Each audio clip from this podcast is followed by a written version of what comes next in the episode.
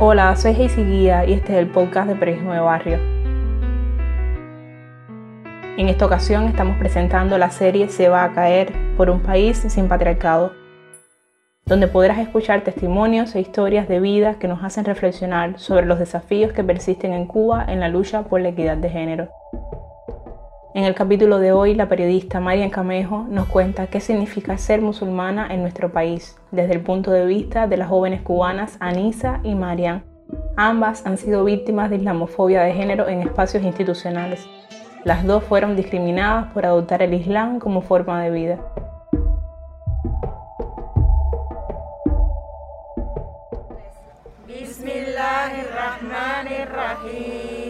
Para mí era muy raro ver una cubana musulmana. Yo creo que toda musulmana, tristemente, hemos pasado por el rechazo. Todo fue como una lucha. Porque como es algo nuevo para ellos, las personas le temen a lo nuevo. A partir de ahí comencé a usar el hijab. Como yo digo que el Islam me viene buscando a mí hace ya hace muchos años. En nuestro país existen entre 5.000 y 7.000 personas que creen en Allah, según estimados de la Liga Islámica de Cuba.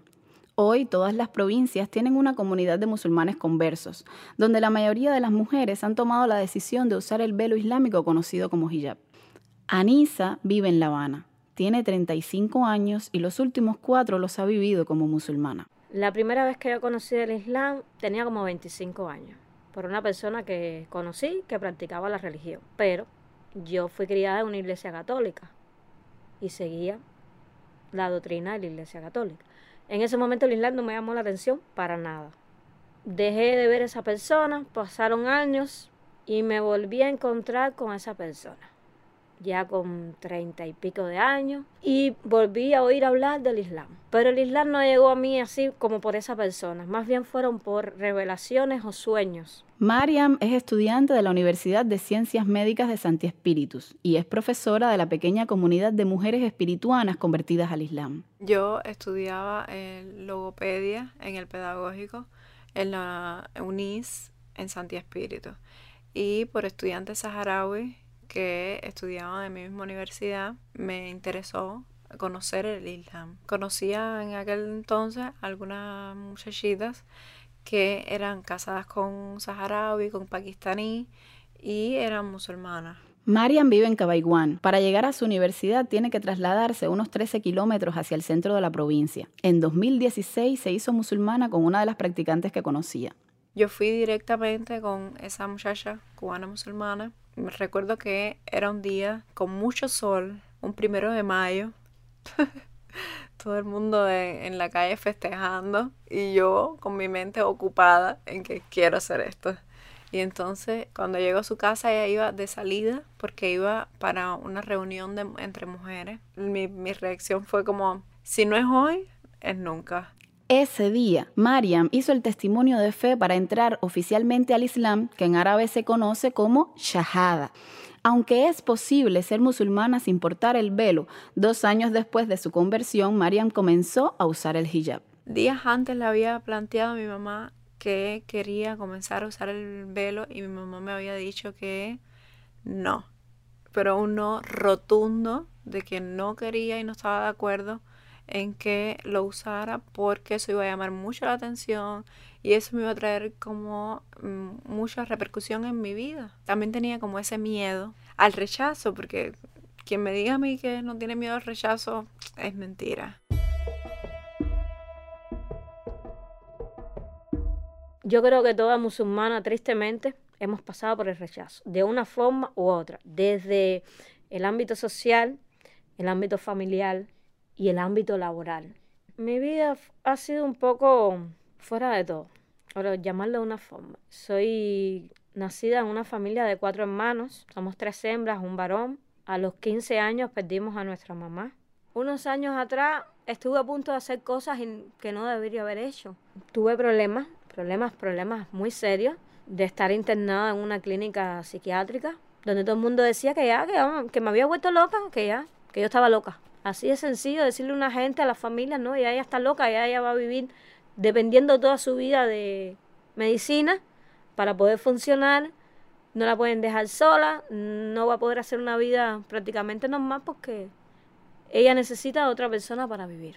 Y eso fue fuerte, fue fuerte, fuerte, fuerte, porque varias veces intenté contra mi vida. Alhamdulillah, fracasé, o bueno, o Dios quiso que fracasara. Porque en una ocasión, estando en el hospital, el médico dijo que él no sabía cómo yo estaba viva. Así me pasé dos años de mi vida, dependiendo de fármacos, dependiendo de que me cuidaran, dependiendo de que eh, durmieran conmigo, que me vigilaran. Y yo no entendía, yo no entendía, decía, ¿cuál es mi propósito en esta vida? ¿Para qué sufrir tanto? ¿Para qué? Lo mejor es terminar y ya. Esa era la solución que yo le hallaba a todo en ese momento. Pero un buen día, eh, estando en esa clínica ingresada, yo pedí que me llevaran a los niños. Y cuando veo a mis hijos, la niña estaba sin peinar, el niño tenía las orejas sucias. Y me quedé así y dije, ¿qué yo hago aquí? Y ya, y dije, no, no. Me senté y le dije a la doctora, yo no puedo estar aquí. Me dan el alta para mi casa, pero me voy para mi casa como un zombie. Con una cantidad de medicamentos en mi sistema que no podía hacer nada. Porque uno por media hora me trababa la lengua, el otro me ponía uno para dormir, uno para esto. Y al final un buen día agarré todas las pastillas y le eché en el inodoro. Y dije, no voy a tomar más nada. Yo no tengo tiempo ni para deprimirme. Yo tengo que ocuparme de mi vida, tratar de salir adelante y esto no me va a dejar a mí avanzar. Me fui encaminando poquito a poquito y poco tiempo después conocí el Islam. Para nosotros los musulmanes, lo que te pasa, bueno o malo, es tu decreto y hay que aceptarlo. Entonces yo entendí que todo lo que yo he pasado tenía que pasarlo para llegar hoy donde estoy. Antes de convertirse, Anisa cuenta que tuvo dos sueños extraños. En uno se vio vestida de forma islámica y en otro vio que recibía una caja. Dentro estaba una valla, un vestido islámico típico de países árabes. Por eso dice que el Islam llegó sin esperarlo, pero cuando entró a una mezquita por primera vez sintió que ese era el lugar al que pertenecía.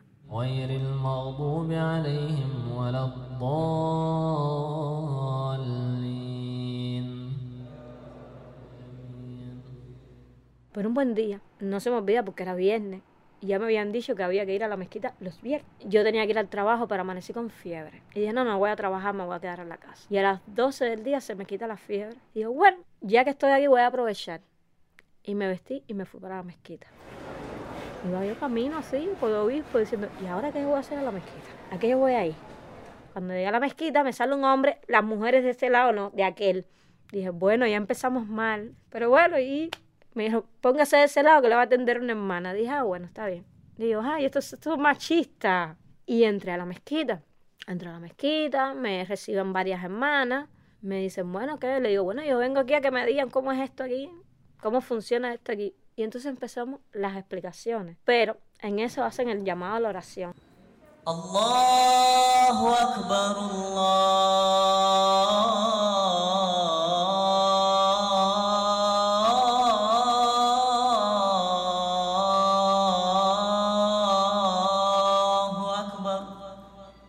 oír el llamado a la oración para mí, yo no entendía nada, porque era en árabe, nada, nada, nada, nada, nada. Pero decía, ay, qué bien se oye eso, se oye así profundo. Y dije, ay, bonito.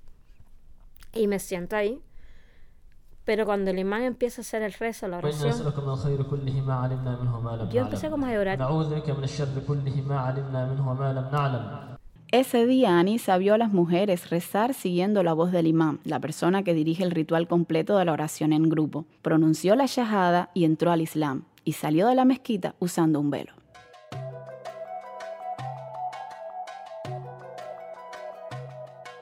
La escuela no me dejaban usar el velo. Yo nunca había usado el velo porque estudiantes anteriores le habían dicho rotundamente que no lo podían usar le habían dado la, dos decisiones a tomar, o dejas la universidad o te quitas el velo. Entonces yo no podía arriesgarme a, dejar la universidad. Ese lunes em, me levanto y con muchas cosas en mi cabeza porque no sabía con qué me iba a enfrentar ese día, porque no era un día normal. Entonces me levanto y ya era una prenda más que tenía que usar junto con mi uniforme y tenía muchos temores en mi cabeza que me iban a decir entonces por la situación que habían pasado hermanas de fe anteriormente. Entonces cuando me dispongo a ya salir de mi casa, como era como, uff, voy a salir de mi caparazón, porque ya en mi casa todo el mundo sabía, pero hacía dos días apenas que yo, que yo entonces usaba el, el velo, porque era como todo el tiempo como, ay, quiero llegar, quiero llegar, quiero llegar, ay Dios mío, quiero llegar. Cuando llego a donde estaban todos los estudiantes, como ellos como me miraban raro, en ese momento y hasta la actualidad, yo soy la única musulmana en mi universidad. Entonces era el triple de difícil porque entonces todas las vistas iban a estar puestas en mí. Cuando llegué a donde estaban mis compañeras, nunca esperé la reacción de verdad de ellas porque la mayoría de esas estudiantes cristianas, entonces como ellas cuando me vieron con el pañuelo, fue algo como si de toda la vida yo hubiese usado ese pañuelo y una de ellas como simplemente me dijo como, lo comenzaste a usar, ah, qué bueno. Llego a mi aula, eh, comienza mi primer turno y un profesor varón, como me dice, tú sabes que tú no puedes estar aquí con eso, o sea, refiriéndose al, al velo. Entonces, como yo le dije, sí, profe, pero sí, pero, pero nada, tienes que quitártelo. Ahí fue el primer eh, puntapiés de entonces en, el, en la batalla de puedo usarlo, no puedo usarlo. Acercarse a la violencia de género desde una perspectiva interseccional significa atender las diversas variables que intervienen en las formas de violencia, como por ejemplo racismo, clasismo, nacionalidad, cultura, religión. En el libro Combatir la Islamofobia, una guía antirracista, David Carvala explica que combatir la islamofobia de género empieza por entender que intentar dictar cómo se visten las musulmanas es machista, da igual que se quiera imponer el velo y la burka o prohibirlos.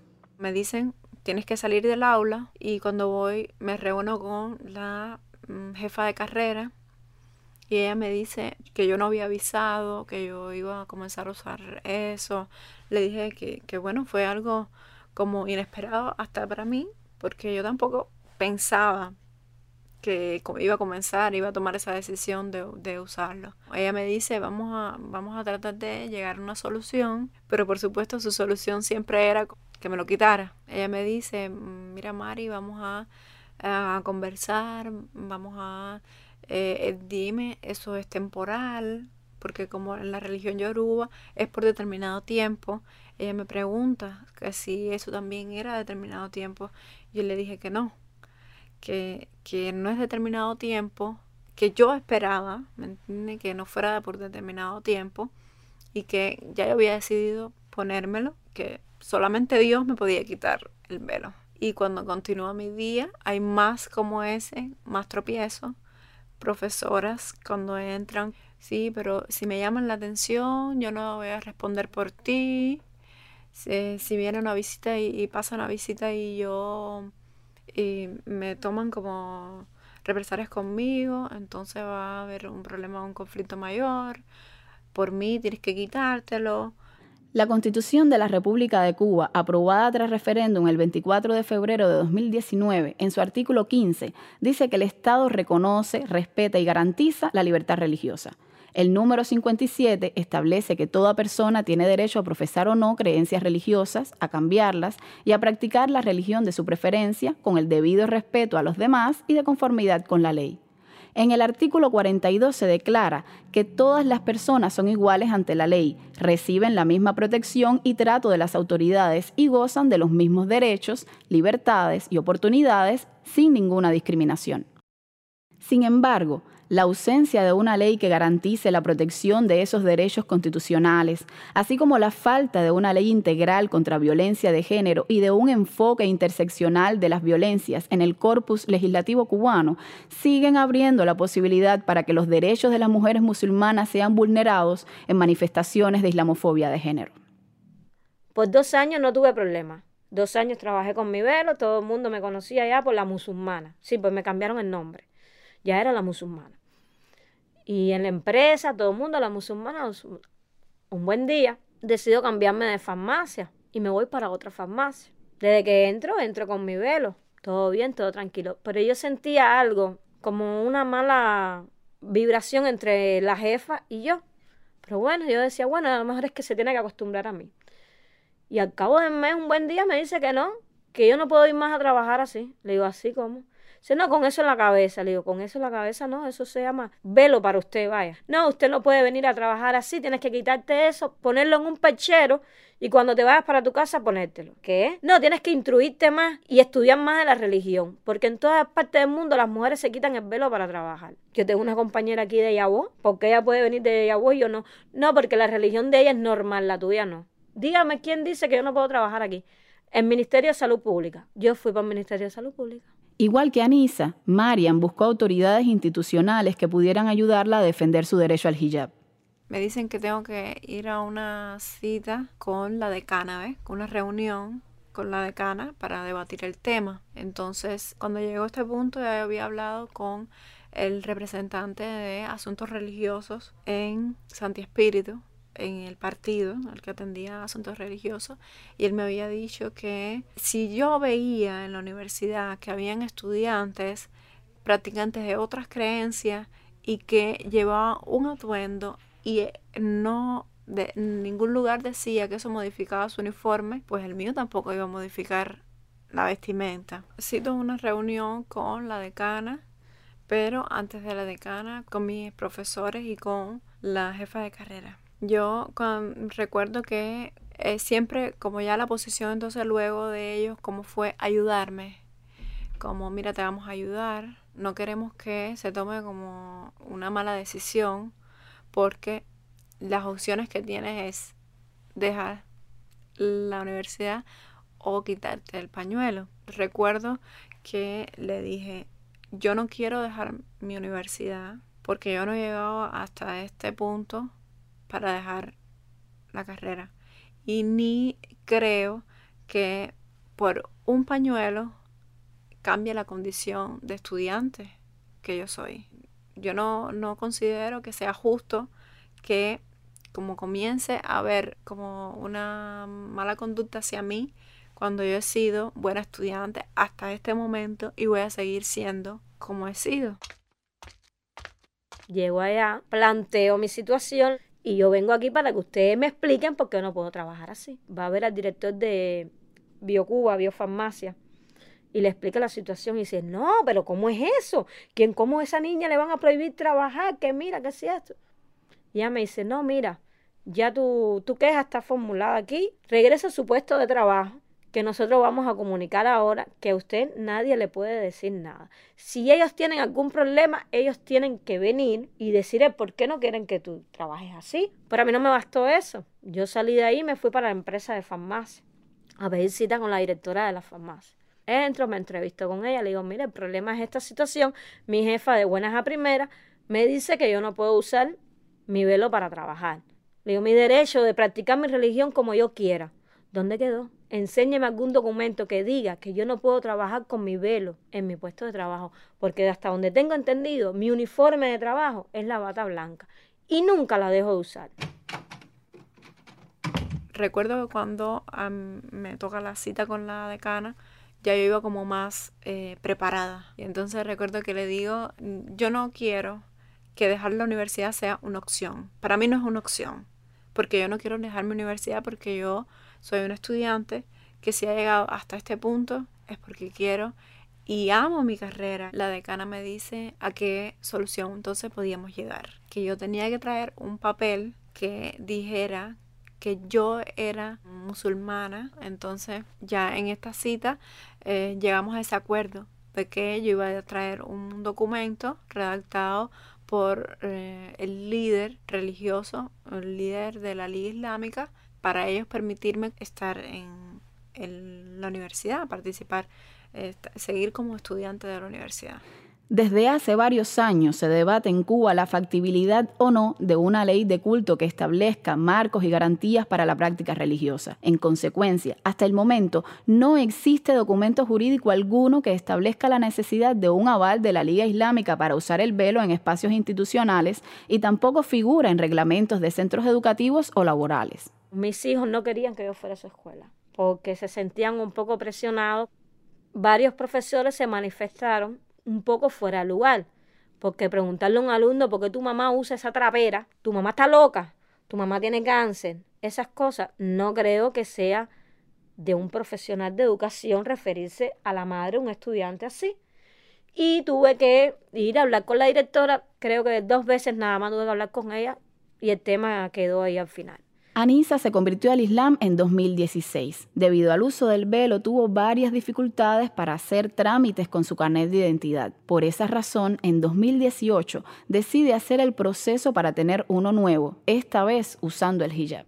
Mi carnet de identidad tenía la foto sin velo. Cada vez que iba a un tema de banco, pero esta no es usted. Mira, muchacha, sí soy yo, pero no, no, no, pero esta no es usted. No tiene nada que ver una con la otra. A ver, quítese todo pleno banco, lleno de gente. Quítate todo eso de la cabeza para ver si eres tú. Mira, muchacha, eh, yo no ando con esto todo el día porque me da la gana a mí o porque es una moda y me queda lindo. Digo, esto es religioso. Esto es como un símbolo, vaya, te lo voy a poner así. Esto me identifica a mí como musulmana. Le digo, como mismo cuando vienen las monjitas. Le digo, bueno, yo soy algo parecido. Ah, no, pero yo eso no lo entiendo y yo no le puedo hacer ningún trámite así. Entonces tuve que hacer el trámite para carnet. Desde que voy a carnet entidad, la cara de las personas, mirándome de arriba abajo. Y usted viene, yo a hacerme el carnet. Ah, pase para allá. La foto. No, tienes que quitarte todo eso para la foto. No, yo no me puedo quitar todo esto para la foto. No, pero así no se tira foto. Le digo, ven acá, cuando vienen las monjitas, usted le manda a quitarse su atuendo para la foto. No, pero esa religión de ella es reconocida. La tuya no sé de dónde es. Le digo, bueno, yo no me lo voy a quitar. ¿Qué va a hacer? No, échatelo para atrás. Tampoco me lo voy a echar para atrás. Es así. No, voy a llamar a la supervisora. Llama a la supervisora. Le explico, mire, yo soy musulmana. Le digo, así como usted me ve, yo voy hasta comprar el pan. Bueno, está bien. Tírale la foto así. Y ella me dice, a lo mejor no te aprueben el carnet. Eso es a decisión de jefe. Me dicen que el carnet se recogía la semana. Pasan los siete días, voy a buscarme carnet de identidad. Llego y me dicen, no, todavía no está el carnet. Dicen, no, tiene que venir dentro de siete días más. Pasaron siete días más, voy de nuevo al carnet, hago la cola para el carnet. Cuando me siento, me dicen, no, su carnet todavía no está. Al final fue un mes. Buenas, vengo a recoger mi carnet. No, su carnet no está. Le digo, bueno, mire, ¿me pueden explicar cuál es la situación con mi carnet de identidad? Porque llevo más de un mes sin documento legal para hacer nada. A ver, yo quiero que me explique. No, su carnet no fue aprobado. ¿Cómo que no fue aprobado? No, tiene que repetirse la foto y quitarse todo eso de la cabeza. ¿Y dónde yo me puedo ir a, a quejar? Vaya a la plaza. Lo que le estaban pidiendo a Nisa en la oficina de trámites del registro civil es que fuera a plantear su queja a la sede nacional de la atención de la ciudadanía de la Plaza de la Revolución.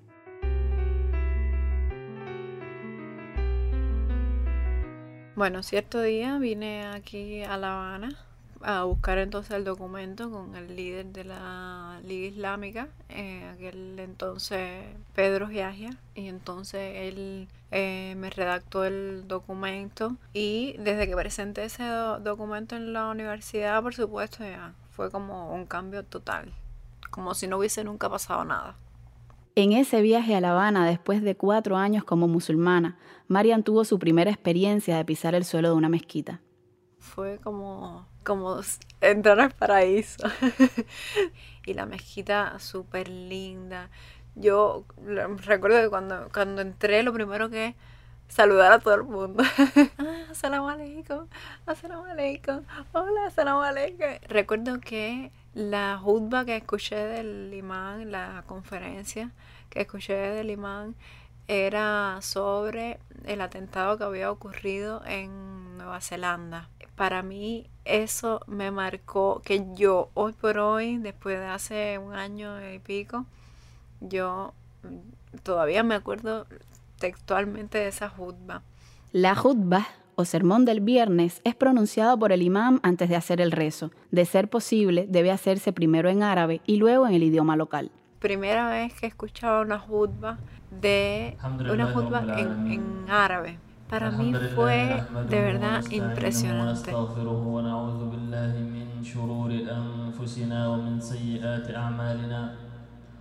إنه من يهده الله فهو المهتد ومن يضلل فلن تجد له وليا مرشدا واشهد ان لا اله الا الله وحده لا شريك له Y en el vedado estaban haciendo el carnet con pañuelo. Y yo había ido al vedado. Y le digo a la muchacha, le digo, mira, yo tengo una situación. Yo me quiero hacer mi carnet, pero en mi municipio me dice que no lo hacen, que no me lo pueden hacer así. Y ella me dice, mira, ese servicio se está brindando. Y si se brinda aquí en el vedado, te lo tiene que brindar cualquier municipio. Si tú quieres, tú vienes y yo te lo hago aquí, no hay ningún problema. Pero tú estás en tu derecho de que tu municipio, en La Habana Vieja, donde tú vives, te lo haga. Pasa eso, ya me dicen que no me van a dar el carnet, no, no te lo vamos a dar y ya. Entonces, te imaginas, indignada, molesta y de todo. Llamo al presidente de la Liga Islámica de Cuba, el imán Yahya Lazo Pedro, y le explico lo que me está pasando. Y él me dice, ¿cómo que un mes? Le digo, sí, yo llevo un mes indocumentado. No, no, tú tranquila. A los pocos días lo veo ahora en la mezquita, un viernes, y me dice, ahora cuando se acabe el rezo, vámonos para el carnet de entidad. Y cuando me ven llegar, se me acerca uno de los que trabaja ahí y me dice, a usted misma la quería ver. Le digo, ¿a mí? Dice, no, si hoy yo iba a su casa a entregarle su carnet. Le digo, ¿mi carnet? El que me negaron aquí. Dice, sí, porque el problema fue que imagínese usted, esos son temas delicados. Pero después que usted se fue, vino un jefe superior y se le habló de su tema. Todo era que el presidente de la Liga Islámica había llamado al Comité Central y entonces ya me dieron mi carnet.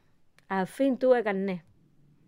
El Comité Central es el organismo superior del Partido Comunista de Cuba y la Oficina de Asuntos Religiosos es parte de este comité, a donde supuestamente llamó Imam Yahya, quien lamentablemente falleció en los primeros meses de 2020. Ya yo en Cabaiguá, ya las vistas no están sobre mí. Ya cuando yo voy a comprar, no, las personas no están pendientes a con qué yo voy a pagar. Sí, o cómo yo voy a hablar. Yo, cómo me voy a dirigir. No, ya las personas no están pendientes de eso porque saben que, que yo soy una cubana musulmana. Hay cosas que la tramita la Liga Islámica sola, no tienen necesidad de molestar a nadie y se llega a entendimiento con las personas o los organismos o donde sea el problema, porque haber, ha habido problemas con estudiantes, tema de velo en las escuelas. Imagínate, son musulmanes cubanos que la gente no entiende por qué quieren usar el velo. Vienen a estudiar extranjeros aquí y les permitimos el velo. Pero bueno, no entendemos por qué las cubanas se lo quieren poner. Como aquí la gente dice que esta es una religión nueva, no saben que esta religión está en Cuba desde los años 90. Se practica mucho antes, pero bueno, legalizada después de los 90. Ahora es un desconocimiento total. Entonces, hasta que las personas no se adapten, que en Cuba hay musulmanes, para todo va a haber que tocar una puerta. Hay lugares que no, hay personas que han empezado a trabajar y nadie les ha dicho nada ni le han puesto pero. Pero hay otras instituciones, otros centros laborales, direcciones de escuelas que no entienden que tú seas cubano y lleves un velo. Porque no conocen de la religión. Aquí no se habla del Islam en ningún lado. Aquí ya en la televisión te hablan de los yoruba, te hablan de los budistas, te hablan de lo de todo el mundo, pero nadie se sienta y dice, "Hello, hay musulmanes aquí en Cuba, hay musulmanes trabajando, hay mujeres con velo, hay hombres musulmanes en su centro de trabajo que les dicen que se tienen que quitar la barba porque no pueden trabajar con barba." Deberían empezar desde las escuelas. Pudieran bien programar y hacer aunque sea un encuentro de religión. No solo te estoy hablando del Islam, de todas las religiones que hay en el país. Y enseñarle a la juventud, que es el futuro de mañana, al final ellos son los que van a estar mañana, de que en nuestro país coexisten varias religiones y que hay que aprender a respetarla. No voy a decir tolerar, no me gusta decir esa palabra, respetarla. La palabra tolerar es yo te tolero pero no te respeto. Respetar a las personas por su religión. La televisión, mejor medio que la televisión. Cuando en la televisión lo único que ponen es lo que vemos de los países afuera, que si pusieron una bomba, pero nunca vemos que pongan nada diferente a lo que hacen los musulmanes. Este año se habló en el noticiero, fue lo último que pidió el imán Yahya Lazo, que se hablara del mes de Ramadán, cuando empezaba el mes de Ramadán para los musulmanes y en qué consistía. Se le dio un pequeño momento de la televisión y se habló, pero fue un día y un pequeño momento. Yo pienso que deberían crear programas, invitar a personas para hablar sobre el tema. En los centros de trabajo pueden hacer, no sé, convocatorias, pasar cursos, de explicar cómo es la vida de un musulmán y que nosotros tenemos derecho de estar en la sociedad, de trabajar, de estudiar, de usar el velo. La gente ni tienen idea la cantidad de instituciones religiosas que hay en Cuba, denominaciones religiosas que tú les dices el nombre y no sabes ni que existen y están aquí. Y hay muchos lugares, por ejemplo, no tienen una sede, no tienen un lugar donde rezar o no tienen un lugar donde reunirse y tienen que estar pidiendo o alquilando o rentando espacios para hacer sus actividades. Y yo pienso que no estaría mal que cada cual tuviera su lugar donde pudiera practicar su religión, hacer sus encuentros. No veo ningún problema que haya en eso, mientras se respete todo lo que está establecido. Yo creo que sí, que sí se puede. Anisa y Mariam cuentan que desde que se convirtieron al Islam, varias personas las han cuestionado por su religión con el argumento de que nada tiene que ver con su identidad como cubanas. Esa es precisamente una de las ideas que subyace bajo el acto discriminatorio de no permitir a una mujer musulmana estudiar o trabajar usando el hijab. Yo en ningún momento sentí que esto iba contra mi identidad, pero sí vi y las personas manifestaron como que sí, que sí iba contra mi identidad, porque yo era cubana, latina, y que yo no podía ser árabe. Y le digo, pero ¿quién te dijo a ti que yo soy árabe? Porque es lo que ellos piensan, que yo me voy a arabizar. Yo no soy árabe, yo sigo siendo cubana, latina, pero musulmana. Y eso no pierde mi identidad. Las personas siempre piensan como que nosotros usamos el velo porque somos sometidas al hombre. Y no han dicho cosas más erróneas que eso. Nosotros usamos el velo por identidad y no por, ser menos o por representar que, que estamos eh, eh, sumisas a, a, nuestros esposos. Bueno, la comunidad en Cuba hace, desde que yo me convertí al Islam en el 2016, ha crecido mucho. Ha crecido, mm, yo diría que eh, significativamente porque ya tú ves una mezquita que no caben las personas al horario de rezo. Tú ves una musala que tiene que ser ampliada para que quepan las personas el día de la oración. Entonces, no es tan malo. Y cuando tú vas a una comunidad, lo que frecuenta en esa comunidad son mujeres. Entonces, eso es una alerta de o la mujer es muy masoquista o no hay violencia en el Islam o no hay, no hay, no hay sumisión en el Islam. Desde que yo uso el velo, yo me siento más libre en mi sociedad. En los últimos cuatro años, con el aumento de las cubanas convertidas al Islam, varios debates se han dado en espacios virtuales privados de mujeres musulmanas cubanas o públicos como grupos en Facebook. En los comentarios se leen opiniones de que a pesar de lo establecido en la Constitución, la mayoría de las musulmanas enfrentan problemas para ser aceptadas en centros de trabajo tanto estatales como privados debido al uso del velo lo cual se interpreta popularmente como sumisión a un hombre árabe musulmán que las oprime. Y el machismo no tiene nada que ver con el Islam, no cabe en el Islam, pero sí lo vemos, sí se ve en la sociedad, sí lo vemos en las mezquitas, sí lo vemos en la comunidad. No podemos decir que no, porque sí lo hay, pero no es Islam, es el ser humano que es machista. Hemos oído historias de hermanas que han sido maltratadas, de hermanas que no las dejan salir de sus casas, porque la mujer musulmana es para la casa, los hijos y ya. ¿En dónde dice eso en el Corán? ¿Dónde dice eso? ¿Dónde dice eso? Eso no lo dice en ningún lado. De hombres que le niegan a sus esposas musulmanas, le niegan el conocimiento. Cuando el Islam te dice que tú debes buscar conocimiento, mujeres que se pasan cinco o seis años estudiando una carrera, terminan su carrera, se casan con un musulmán y el título colgado a la pared. Porque el hombre no quiere que trabaje. Y entonces eso es, no, porque son musulmanes. No, error. Eso es machismo. Eso no es Islam. Porque en el Islam le da muchos derechos a las mujeres, los cuales la mitad de las mujeres musulmanas ni lo saben, porque nadie se los dice. No conviene. No conviene que la mujer sepa tanto. No conviene que la mujer piense. No conviene que la mujer salga a trabajar. No conviene que la mujer coja un libro que no sea solamente de Islam. Pero no creo que aquí en Cuba haya ningún lugar donde la mujer musulmana pueda dirigirse. Como tal, no sé, quizás pueda ir a hablar con el imán, pueda ir a hablar con nuestra organización, pero no es algo que se ha hecho, no es algo que se ve. Terrorista, bárbara, machista, retrógrada son algunos de los adjetivos de uso extendido para calificar al Islam y a los musulmanes. La presentación solo de los suicidas del Estado Islámico y los talibanes o de los autores de atentados en Europa ha conducido a nivel mundial a la invisibilización de la comunidad islámica como un colectivo mucho más grande, multicultural y multiétnico. La excesiva mediatización de violencia protagonizada por creyentes en Allah contra la mínima presentación de otro tipo de historias ha contribuido a la visión estereotipada con la cual se mira a los musulmanes. Cuba no escapa de esa realidad porque hayan personas que tengan conductas erróneas totalmente, que manipulen el Islam, ah, puede ser que a su conveniencia o, por una mala interpretación eh, errónea del Corán. Entonces yo no puedo juzgar la religión por la conducta de esa persona la mujer musulmana cubana es un ser humano como otro cualquiera. Su rol es de todo, todo ser humano, con los mismos derechos que tenemos todos. Porque en el Corán se dice que dio los mismos derechos para hombres como para mujeres.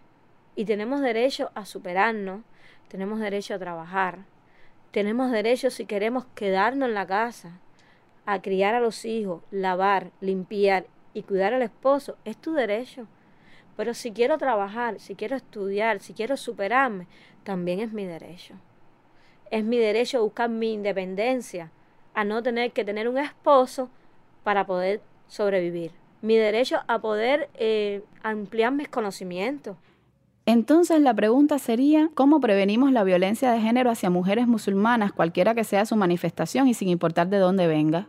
La solución sería tocar más el tema tocar más el tema, hablar más sobre, el, tema de violencia de género, eh, hablar más sobre maltrato hacia la mujer, hablar más sobre la diferencia entre religión y machismo, de no mezclarlo tanto, de que sepan que religión es religión y machismo es machismo. La mujer puede hacer muchas cosas, involucrarse en muchos proyectos que ni siquiera tiene que haber hombres, porque yo misma he trabajado en algunos proyectos y he hecho algunas cosas y me he sentido muy útil.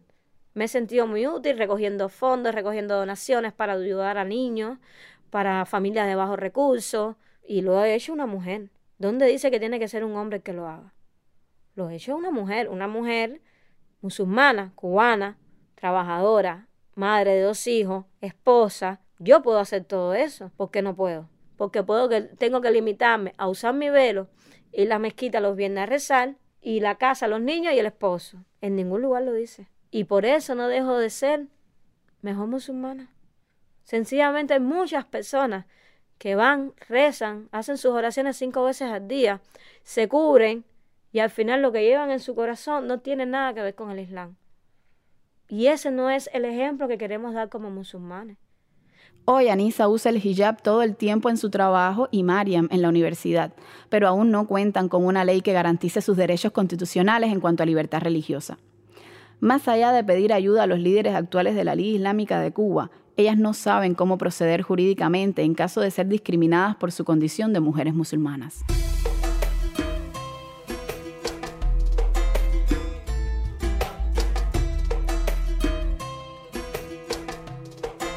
Este podcast fue producido por la periodista Marian Camejo.